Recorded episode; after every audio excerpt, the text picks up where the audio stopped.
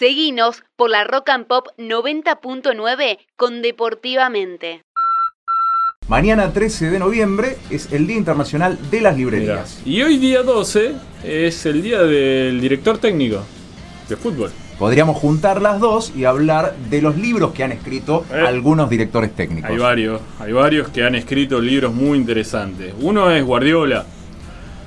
Eh, pero a mí personalmente uno que, me deja mucho y va más allá de lo futbolístico es lo que ha escrito Valdano, que ha sacado varios libros y el nivel intelectual y hoy en día el rol de periodista en, España que tiene Jorge Valdano es un nivel superior.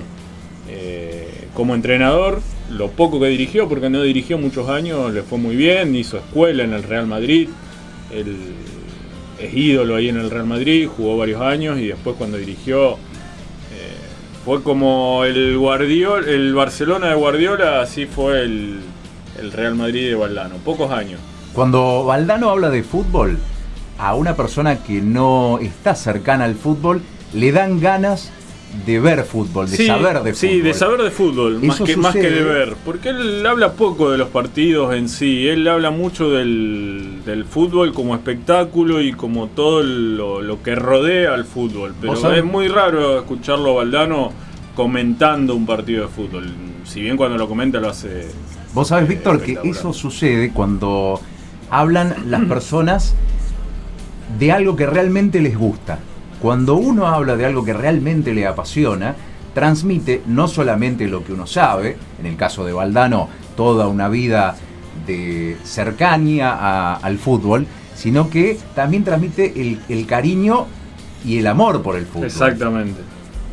Eh, Además de la pasión también, la, la pasión que tiene por el deporte que hizo toda su vida. sí, Claro, sí, claro, sí, sí, exactamente. Te lo transmite Sí, y, te, y te da ganas de jugarlo también. O sea, es como un. te, te da, te da como un sentimiento. Claro, abro la puerta y salgo a jugar a la pelota, Sí. a, a la vereda o donde... O por lo menos de, de verlo, de intentarlo, de acercarte a ese deporte. Creo que Valdano, Guardiola también son entrenadores que al, al escribir o al hablar eh, te acercan a ese deporte, te hacen querer ese deporte, en este caso el fútbol. Después hay varios entrenadores, por ejemplo Phil Jackson, eh, DT de los Chicago Bulls, de, de Jordan muchos años, eh, lo que escribe también, pero más relacionado a la conducción de grupos. Para alguien que le interese ese tema, leer el, el libro de Phil Jackson es, es muy interesante. Hago una pregunta: ¿es el, el día de todos los DT, tipo de todos los deportes o nada No, de los entrenadores de fútbol.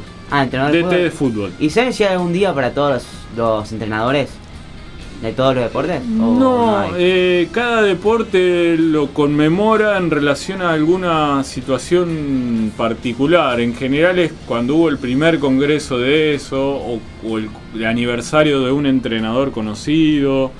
Eh, cada deporte lo define a su manera. Claro. Está, bien- está bien en un aspecto, pero también me, me parece que habría que tener un día exclusivo. Sí, porque- como hay un día del preparador físico o de otras actividades, el kinesiólogo, distinto, podría haber uno que sea de- que englobe directamente el día del entrenador. El día del entrenador. Sí. Eh, y hablando de libros, eh, ¿qué libro Mario te ha marcado que no sea de deporte? Bueno, hablando de los clásicos, eh, a mí se me ocurre nombrar El Principito, Sí. de Saint-Supéry, Sí. que en general uno leía coincido. cuando era más chico. Hoy en día me gustaría saber si, si todavía los, los más chicos se acercan a, a los libros a través de, de- del, del Principito. Era uno de los libros que uno leía al principio. Eh, la isla del tesoro, de Stevenson. Le estoy hablando de cosas que por ahí la persona que está del otro lado ya ni se acuerda. Pero son los libros que yo leía cuando era, cuando era más chico. Y son los- Walter, No, yo la verdad que. Yo de chiquito sí era más de leer. Yo aprendí a leer muy temprano, a los 4 o 5 años. ¿qué leías? Y ya no me acuerdo. Pero leía, tenía una colección de libros. ¿Libros Ah, de cuentos? Sí, libros de cuentos, más cuentos para, para chiquitos, viste Sí. que son medio pagadas. Pero, pero sí, me, me gustó leer hasta los 9, 10 años y después de ahí ya como que uno le va perdiendo la mania a leer. Ahora puedo leer, qué sé yo, un, un libro si me gusta mucho. Pero si no, como que medio aburrido. Para, ¿Cuál fue para- el último que leíste que, te- que vos te acuerdes? Y que yo me acuerde a uno de la escuela que me habrán hecho leer este año. Eh, texto. y sí, cuando te hacen leer algo forzado, como que te aburre, te, te leer.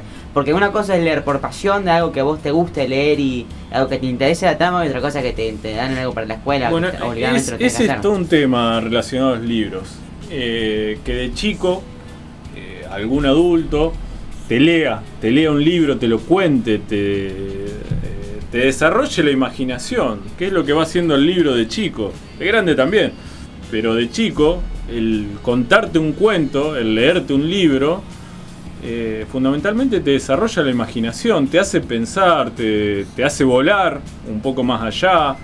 Eh, por eso hablaba de los libros de cuentos, de esas historias, qué sé yo, de pirata, eh, de la búsqueda del tesoro, te hace imaginar, o de los gigantes, te hace imaginar, te hace volar la imaginación. Yo le voy a contar una chico. experiencia personal. Cuando era chico, existía, en, salía publicado en España y a lo largo de los años fue llegando a, la Argentina también, una colección que quizás mucha gente que esté del otro lado escuchando lo recuerde, quizás no.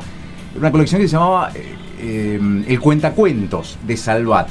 Eran unos, unos álbumes, eh, eran unos libros bastante grandes que venían, escuche lo que le voy a decir, con un cassette.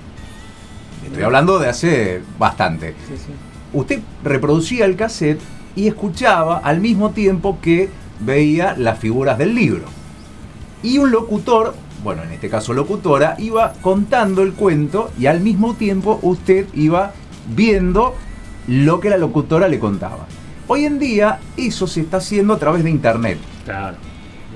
Incluso acá en Rosario yo he visto algunas agrupaciones que, han, que lo han hecho a través de YouTube, donde se buscan ilustraciones y sobre las ilustraciones un Contado. locutor o locutora va contando eh, que no es lo mismo, guarda, no es lo mismo hablar que contar. Van, hay que tener una... No, no, lo, lo de contar es lo que, lo que comentaba antes. Lo de contar te tiene que despertar, desarrollar la imaginación, porque leerlo te lo puede leer cualquiera, lee textualmente lo que va diciendo. El contar eh, tiene que ver con tratar de, de ilustrarte eh, algo, una situación. Ahora les quiero hacer una, una consulta. ¿Pueden ustedes leer libros en la computadora? Yo no puedo. Yo tampoco. Lo he intentado con libros de texto, de, de estudio, con No, libros no, yo más. para, para más leer light. necesito el, el libro papel. Y creo que tiene que ver con una generación también. Por ahí eh, hay generaciones que nacieron con lo digital y a lo mejor les resulta útil leer en la notebook. eh, un poco menos en el celular por el tamaño, pero también. eh, Yo la verdad no he podido. Creo que el que nació leyendo el libro de papel quiere eso. Incluso te diría hasta el libro tapadura. Es otra cosa. El libro tapadura el que tiene ilustraciones más todavía que el, el libro de tapa blanda o el, libro chiquito de bolsillo. Sobre todo lo he, intentado hacerlo con libros que quizás no se editan en, la República Argentina y uno eh, por ahí es difícil traerlos de afuera, entonces uno busca conseguirlos a través de internet y la verdad es que nunca he podido traspasar las 10 primeras eh, páginas. Le digo la verdad, no nunca he podido leer a través de en la computadora. Deportivamente.